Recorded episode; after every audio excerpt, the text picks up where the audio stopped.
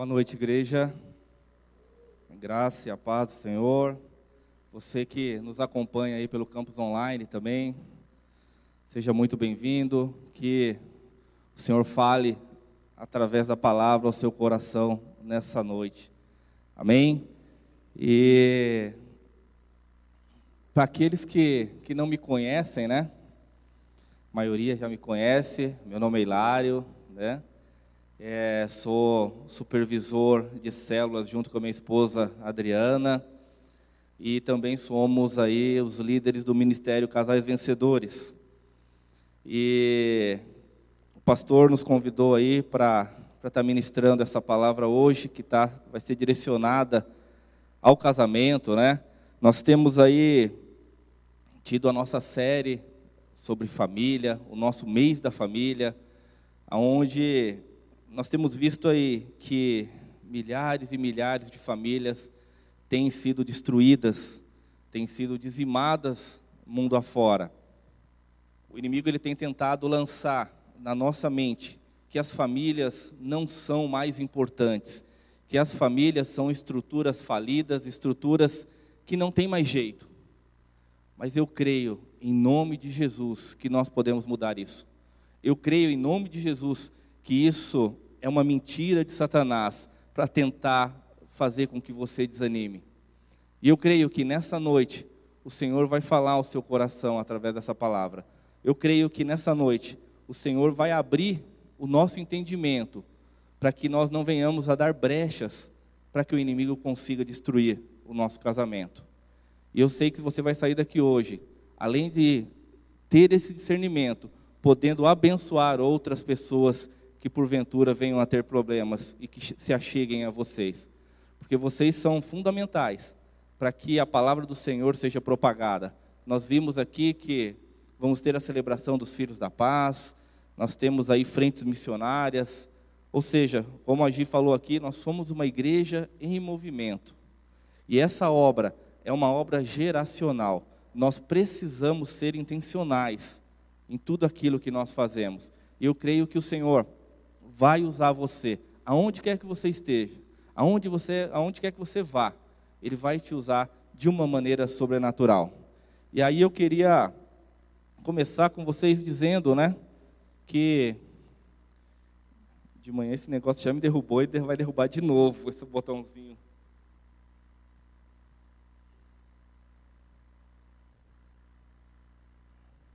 Agora sim.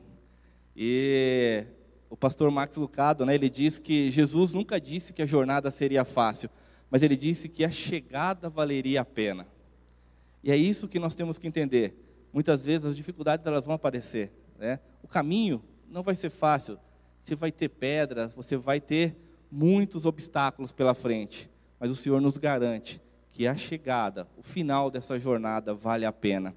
Eu queria te convidar nesse momento para que você baixasse a sua cabeça, para que nós orássemos novamente. Amém? Senhor, em nome de Jesus, Pai, nós queremos aqui, Deus, falar ao coração da tua igreja. Pai, que não seja mais o Hilário falando, mas que seja o teu Espírito Santo, ó Pai, comunicando a tua palavra e o teu projeto, ó Pai, para, para os casais dessa igreja, para os casais de Piracicaba e para os casais de toda, toda a nossa terra, Pai que em nome de Jesus, Pai, o inimigo não tenha nenhuma chance, Pai, nenhuma brecha para tentar tirar, ó Pai, a atenção ou o entendimento dos irmãos nessa noite. Que em nome de Jesus nós possamos ser ousados e usados para fazer a transformação de cada casamento que porventura esteja com problemas. Em nome de Jesus, amém. Amém, irmãos? Vocês estão prontos? De manhã não deu tempo para falar para o pessoal, mas eu pedi para o pessoal fechar as portas do fundo lá, para que nenhum casal corra. E, marido, se você brigou com a tua esposa antes de vir para o culto, eu te aconselho a dar um beijo nela agora, pedir perdão. E, mulheres, vocês também, se você brigou com teu marido, se você beliscou ele, se você deixou ele sem comer a feijoada da igreja hoje, peça perdão. Primeiro a Deus, depois você pede para ele pelo pelo malefício que você causou. De manhã estava meio complicado de pregar porque as irmãs estavam arrumando ali. Então, justo na hora que eu comecei a ministrar, o cheiro começou a entrar aqui. e eu com uma fome miserável.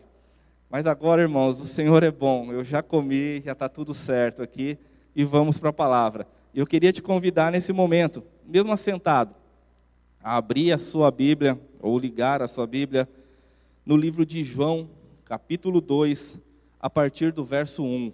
Amém?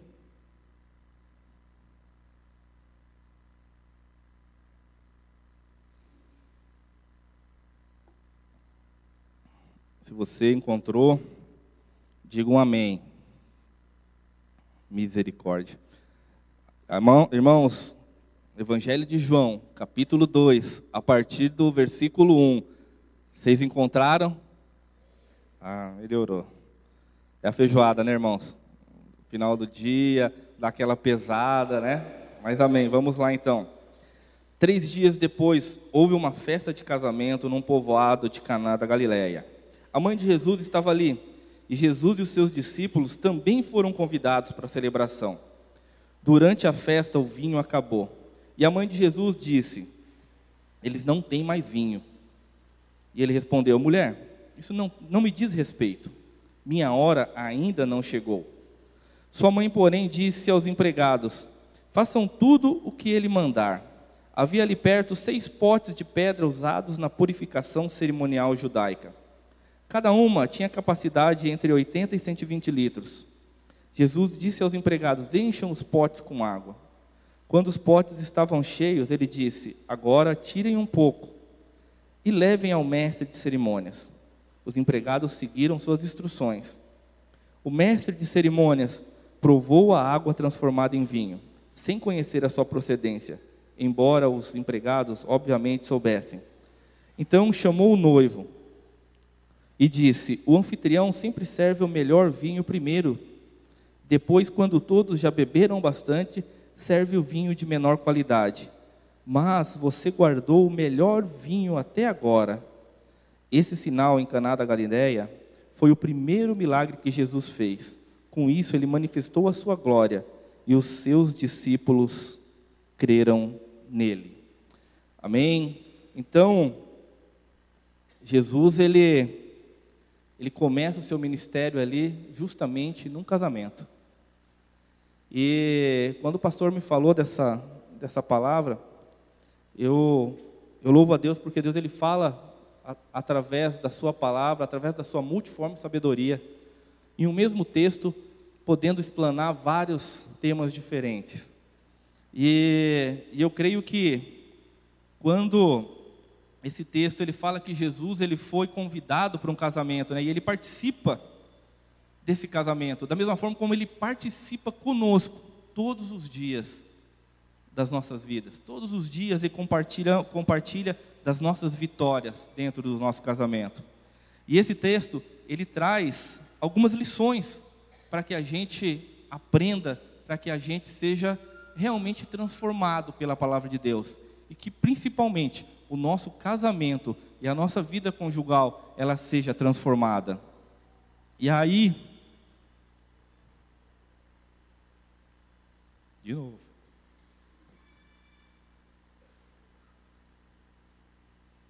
E aí agora foi. Esse negócio vai me derrubar hoje. E aí eu queria nesse momento, né, fazer essa pergunta: como eu posso investir alto no meu casamento? O que eu preciso entender para que eu possa investir alto no meu casamento?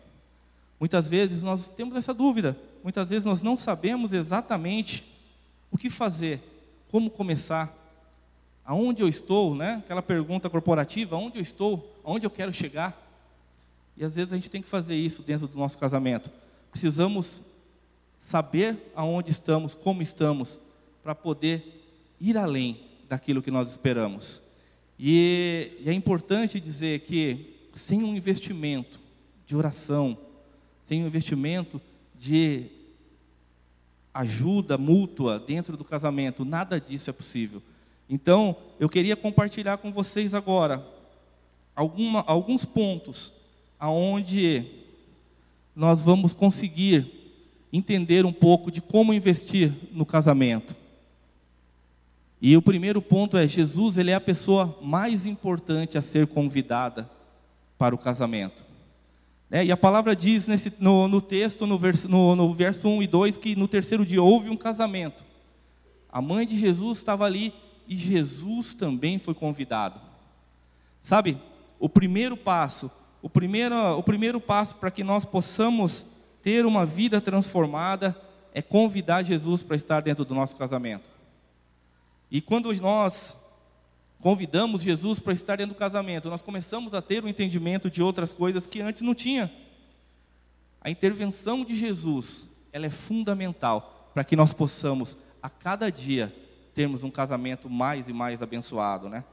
O seu lar, ele pode ter tudo. Seu lar pode ter dinheiro, seu lar pode ter uma formação universitária dos cônjuges, seu lar pode ter carros bons importados, mas se a presença do Senhor não estiver dentro do seu casamento, ele está fadado a ser destruído. Então creia que Jesus ele precisa estar, né? E só Jesus pode satisfazer o que a nossa alma e o que o nosso relacionamento matrimonial precisa para que sejamos plenamente é, felizes. Mesmo quando Jesus está presente, os problemas acontecem. A palavra de Deus diz lá, né, que tendo acabado o vinho, a mãe de Jesus disse-lhe: "Não tem mais vinho". E é interessante, né, que quando Jesus está presente, você fala: "Puxa, não vai ter problema".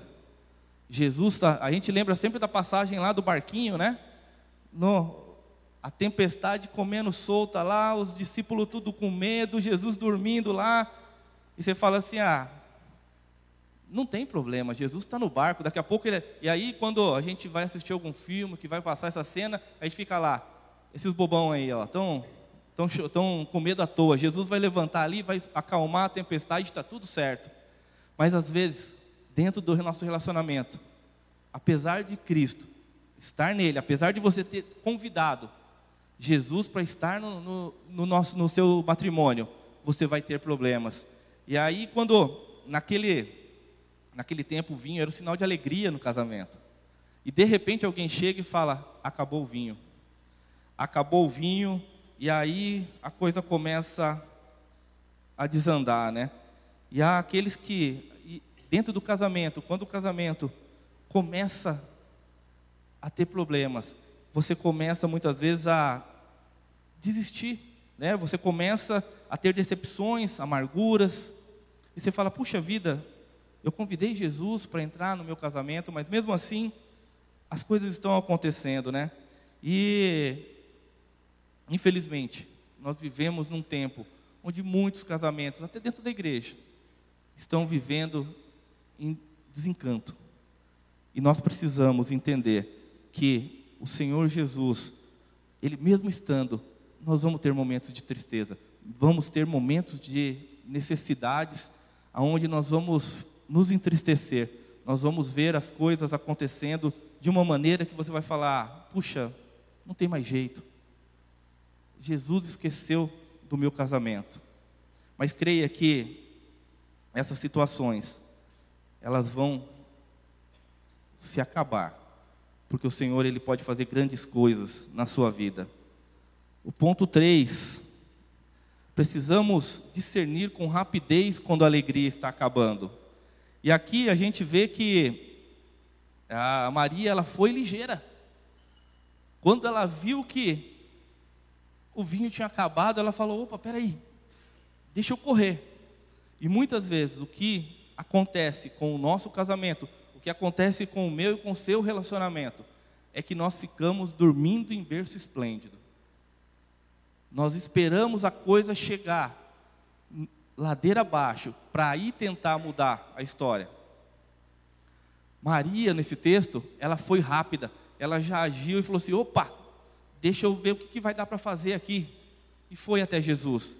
O nosso casamento, quando você vê que você tem um problema, quando você vê que as necessidades estão, é, aliás, as dificuldades estão trazendo problemas para a convivência, para o seu relacionamento, seja em qual área for do seu casamento, você tem que ser rápido. Você precisa rapidamente buscar ajuda em Jesus. E muitas vezes nós deixamos o tempo passar. Muitas vezes nós deixamos as coisas irem se acumulando. Sabe, a tal da bola de neve que a gente fala na vida financeira, que você vai tentando deixar, empurrando com a barriga, né, como se diz, a gente faz isso também com o nosso relacionamento. Ai, mas se eu falar com a minha esposa sobre isso, nossa, vai dar problema, vai dar ruim. Mas deixa, bom, vai melhorar, vai melhorar. E as coisas não melhoram. E elas só pioram. E as coisas vão caminhando de mal a pior. E até que chega aquele momento aonde não dá mais tempo. Então nós precisamos, como diz o ponto 3, precisamos discernir com rapidez quando a alegria no seu casamento está acabando. Quando as coisas estão deixando de acontecer conforme o propósito de Deus para a sua vida. E aí, nós vamos para o ponto 4, que diz assim: que precisamos recorrer à pessoa certa na hora da crise. E o verso 3 diz que, tendo o vinho acabado, a mãe de Jesus disse-lhes: eles não têm mais vinho. E esse é um ponto chave que de manhã eu até comentei com o pessoal. Esse é o ponto, é a virada. Sabe? Quando você discerniu rapidamente que o seu relacionamento, que o seu casamento corre um risco, você tem que buscar a pessoa certa. Não adianta você ir de esquina em esquina tentando achar uma solução para o seu problema. Cristo é a solução. E Ele tem levantado homens e mulheres de Deus para te ajudar nessa área. Ele tem colocado líderes, supervisores, pastores, para que você tenha é, essa facilidade. A Thaís colocou aqui no anúncio, há pouco, né, que nós vamos iniciar o curso de noivos. Você que é noivo, quantos noivos nós temos aqui? Levanta a mão para eu ver quem é noivo aqui. Temos ali, lá atrás, veio bastante noivo de manhã. E, e aí outra, outra ferramenta que a igreja tem disponibilizado para vocês é o curso Casais Vencedores. E aí eu queria te perguntar, quantos aqui fizeram o curso Casais Vencedores? Levanta a mão para eu ver. Olha, muito pouco. De manhã teve alguns que falaram, levantaram a mão, né? Eu fiz. Só que fez o curso de 1822, da época de Dom Pedro. Quando Dom Pedro proclamou a independência, o irmão e a irmã fizeram o curso de casais. Aí não sabe por que, que eles quebram o pau todo dia dentro de casa. Irmãos, nós vamos começar uma nova turma agora em agosto. Então, se comprometa com a sua esposa, fala, ó, oh, vamos fazer o curso. Você que é noivo, você que é recém-casado, se matricule no curso. Tem uma equipe que vai trabalhar com você nesses dias, tem uma equipe que vai te ajudar no decorrer do curso, que vai poder te aconselhar sobre aquilo que é necessário para que o seu casamento flua. Sabe, às vezes a gente gosta de falar do nosso casamento para o nosso vizinho lá, que muitas vezes não tem uma palavra do Senhor para te ajudar.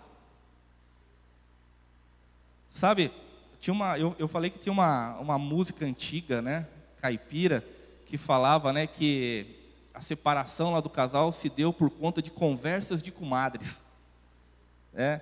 E, e é verdade. Às vezes a gente se reúne com pessoas que não tem nada a oferecer.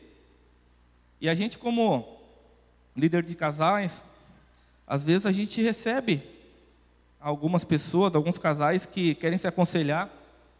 E aí você fala para ele assim, né? Como eu disse de manhã, olha, faz isso, isso, isso, isso. Tenta fazer dessa forma, entendeu? E aí a pessoa, certo, beleza. Daí daqui a pouco liga chorando. O que, aconteceu, irmão? O que aconteceu, irmã? Você fez aquilo que nós falamos? Não, eu fiz o contrário. Irmão, não tenho que ajude. Precisamos procurar, recorrer à pessoa certa no momento de crise, mas também precisamos fazer a coisa certa. Não adianta falarmos e, de, e, e não termos nada, é, não, não, não fazer aquilo que realmente vai, vai mudar.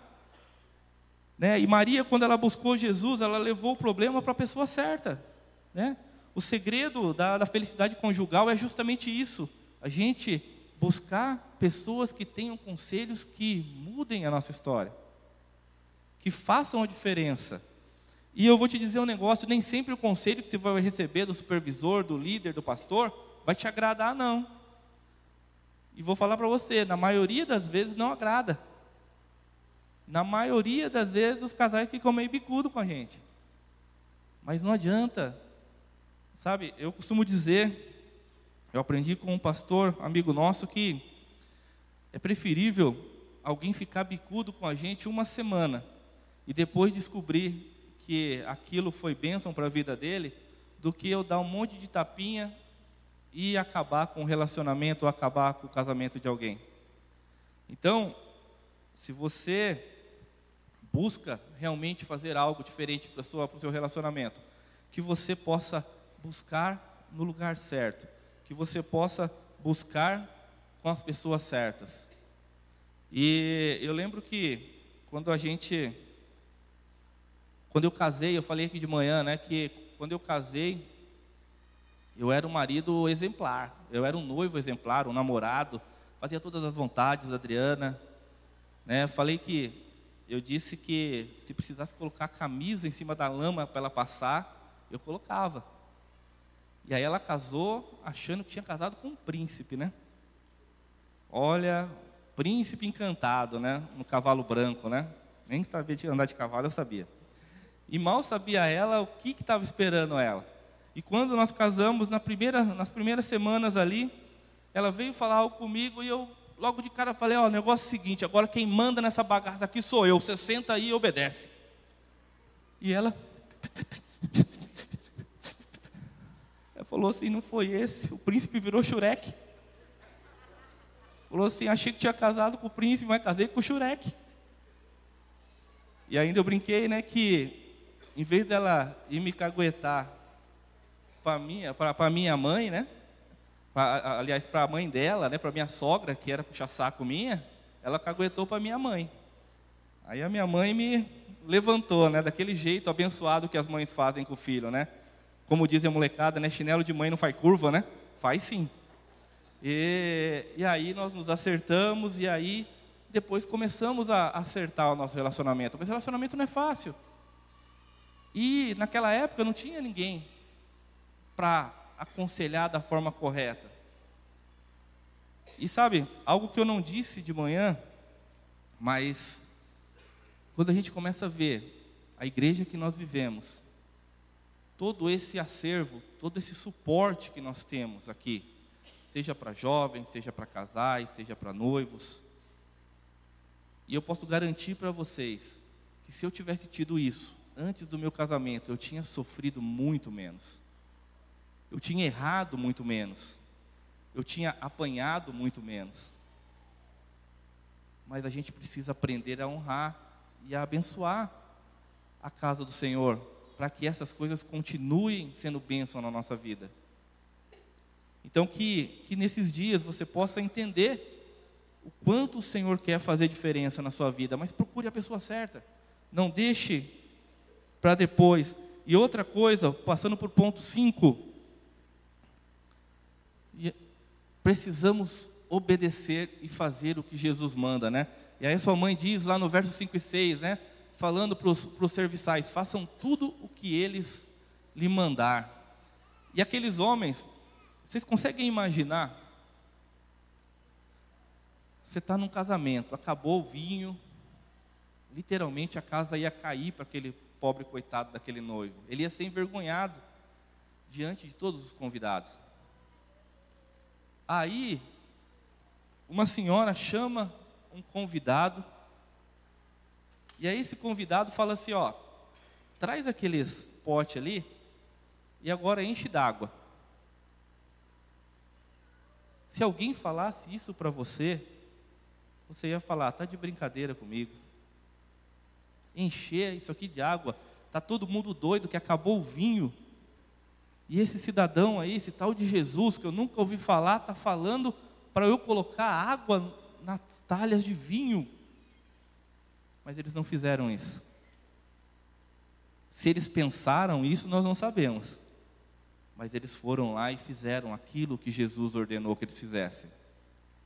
E às vezes, um dos males que nós temos dentro do nosso casamento quando a gente recebe uma instrução vinda do Senhor, não obedecemos. Sabe? Não temos a fé suficiente para isso. Ou não queremos obedecer. Ou deixamos a rebeldia. Ah, não, isso não vai resolver. Isso não vai sanar o meu problema. Mas eu queria te dizer que aqueles homens, pela obediência deles, eles foram agentes multiplicadores do milagre do Senhor Jesus naquela festa. Então, como a palavra de Deus diz, sempre vai ser melhor obedecer do que sacrificar, irmãos. Tenham isso em mente. Obedecer é melhor do que sacrificar.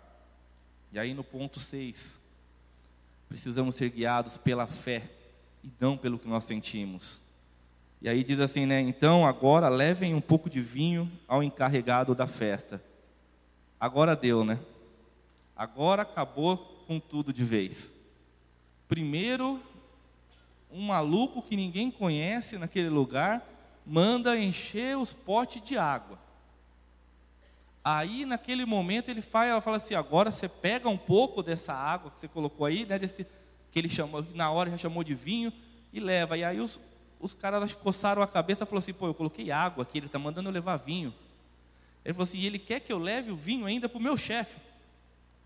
Você imagina aquele cidadão naquela hora? Ele falou assim: Meu Deus do céu, eu já fui doido o suficiente para botar água aqui na, dentro desse negócio que ele mandou.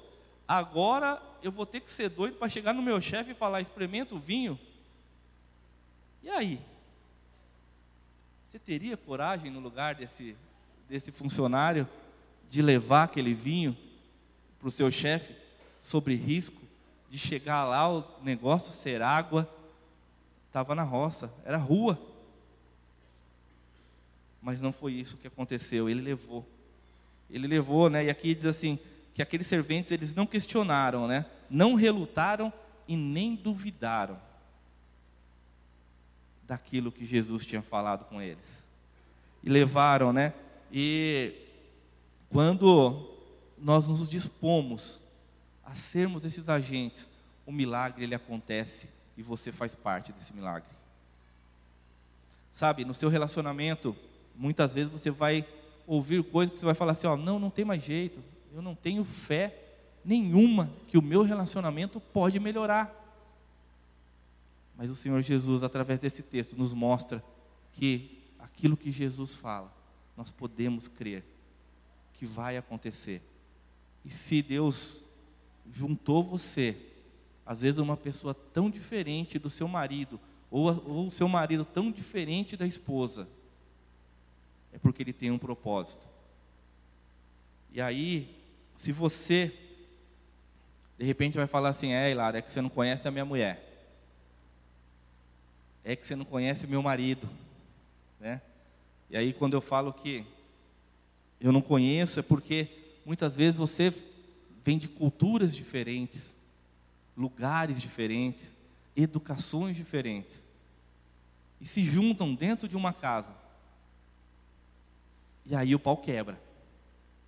E se você não tiver Jesus, se você não tiver fé que o Senhor pode transformar o seu relacionamento, as coisas elas não vão acontecer. E aí, feliz é a família que vive na fé. Sabe, eu lembrei aqui agora de uma de uma situação que um pastor falou uma vez para mim, e ele estava na célula, acho que a Adriana vai até lembrar. Eles eram recém-casados, eles estavam passando por uma dificuldade. Ele ficou desempregado, ele não era pastor em tempo integral, e ele ficou desempregado. E aí ele chegou em casa e a, e a esposa colocou feijão pra, de molho, né? Para no outro dia cozinhar. E colocou aquilo, e no outro dia, eles acordaram de manhã, e quando eles chegaram na pia, aquilo tinha transbordado. E o feijão, e isso é natural, né? O feijão ele incha, ele cresce dentro da vasilha e transborda. Mas ele falou que eles chegaram diante daquilo e se ajoelharam e agradeceram a Deus pelo milagre de, de multiplicação naquele, naquele vaso. Aí você fala assim, que doideira. Né? O cara falou assim, isso para a gente é normal, mas você imagina para um casal que está ali e está desesperado por questões financeiras que também atrapalham muito a nossa vida conjugal. E aí eles começaram a orar, agradecer a Deus por ele suprir as necessidades deles. E hoje são, eles têm um ministério abençoado, eu acho que tem mais de 4 mil pessoas dentro do ministério desses dois. Começaram do zero. Então, a gente precisa entender que precisamos viver pela fé e não por vista. Ponto 7. Quando Jesus intervém na família, o melhor sempre vem depois. E aí diz né, no verso 9 que o encarregado da festa provou da água que fora transformada em vinho, né? E, e viu que aquele era, era melhor do que o vinho anterior, né? O vinho que Jesus transformou era de melhor qualidade do que o vinho que ele tinha servido primeiro. E aí a gente começa a entender o porquê que o título diz, né, que quando Jesus intervém na família, o melhor sempre vem depois. Nós precisamos entender que muitas vezes, né, o casamento, o, o Jesus ele ele tem o, o melhor para nossa vida. A vida com Jesus, ela não tem decepções. Você vai ter problemas, mas nunca decepções. Porque o Senhor, Ele vai sempre trabalhar de uma maneira sobrenatural na sua vida, né? Os melhores dias do seu casamento ainda estão por vir. Eu creio que aquilo que você ainda não conseguiu realizar, sabe, seja ela, seja uma viagem, seja aquisição de um imóvel, de uma casa, de um carro melhor para a família, eu creio que o Senhor ele quer te dar. Ajuste. Ajuste-se com Cristo. A palavra de Deus diz, né, buscai primeiro o reino de Deus e a sua justiça, e as demais coisas serão acrescentadas. Ele não fala que uma coisa ou outra, as demais, todas, todas as coisas vão ser acrescentadas. Só que nós precisamos saber onde está a motivação do nosso coração, como casal, como cristão. A motivação dentro da minha casa é em pregar a palavra, é em levar os meus filhos, levar a minha família a uma vida consagrada? Ou é pensar na, na Q3, na X5 que eu quero comprar daqui a alguns anos? Ou é pensar na, na casa que eu quero comprar lá no Dama, ou lá no, nos, no, no, nos outros condomínios aí de luxo?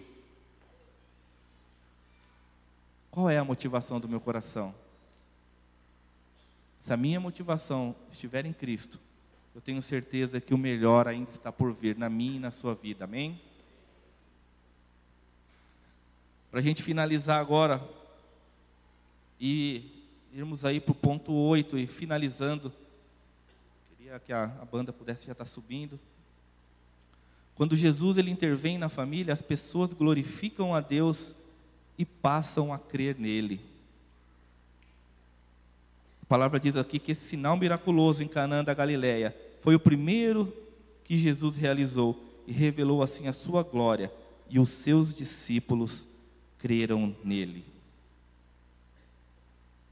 Aquele milagre, ele mudou a vida daqueles homens que estavam andando com Jesus, que até então eles não tinham a certeza daquilo que era o propósito deles. Mas ali Jesus, quando fez o milagre, quando Jesus realiza o milagre naquele casamento, eles começam a entender o que eles teriam pela frente. Eles começam a entender que teriam suas vidas transformadas. E o milagre de Jesus, para mim e para a sua vida, faz com que as nossas vidas sejam transformadas. Não há nada que promova mais a glória de Deus no nosso meio do que um casamento abençoado, do que uma família bem estruturada. O Senhor ele quer fazer algo grande, né? Ele quer que as nossas famílias elas experimentem, né, uma alegria verdadeira. Ele quer que nós experimentemos um tempo de alegria, um tempo sem tristeza os discípulos de Jesus passaram a ver as coisas de uma outra maneira a partir daquele milagre. Eles passaram a entender qual era o propósito deles de andar com o Pai, de andar com Cristo.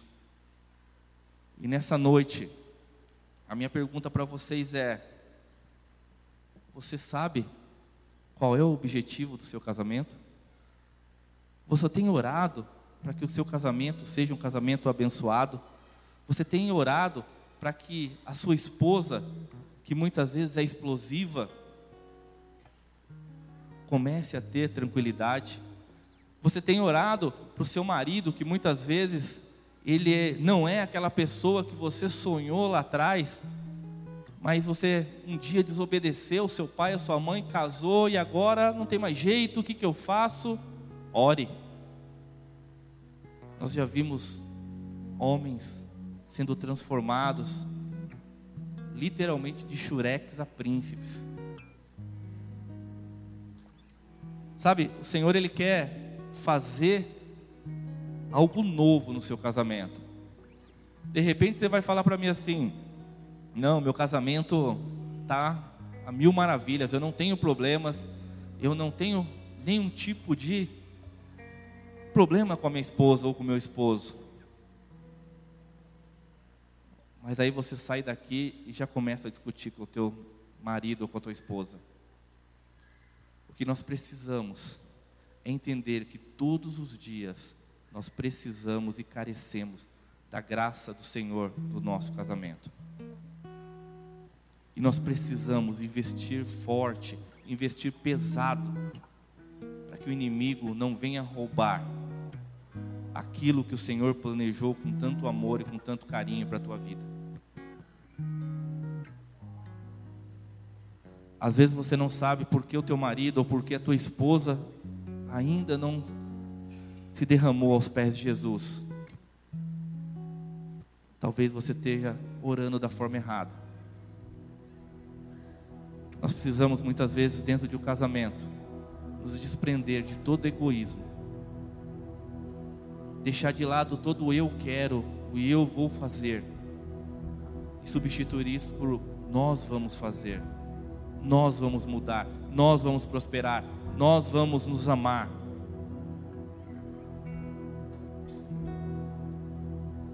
E eu queria, nessa noite, eu não vou fazer apelo para você vir aqui na frente, mas eu queria que você, aí onde você está, se você está com a tua esposa do seu lado, eu queria te convidar a ficar em pé e abraçar a tua esposa.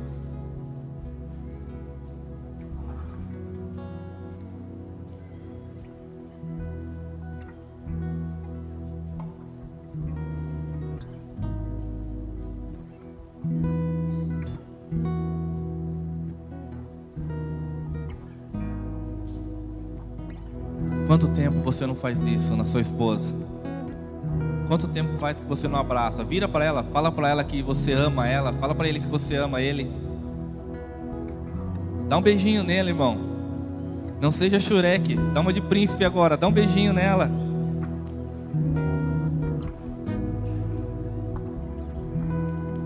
O Senhor ele ele quer transformar toda a situação de choro em alegria.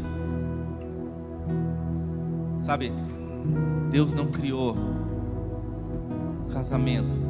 Deus não criou as famílias para que elas fossem destruídas, mas para que elas permanecessem e fossem os pilares da igreja do Senhor. Sem o casamento não existe ministério infantil, porque não teria filhos. Não teríamos ministério de louvor, porque não teríamos quem tocasse. Não teríamos ministério de palavra porque não teríamos quem pregasse. Não existiria igreja. Não, existiriam intercessores para orar por pessoas.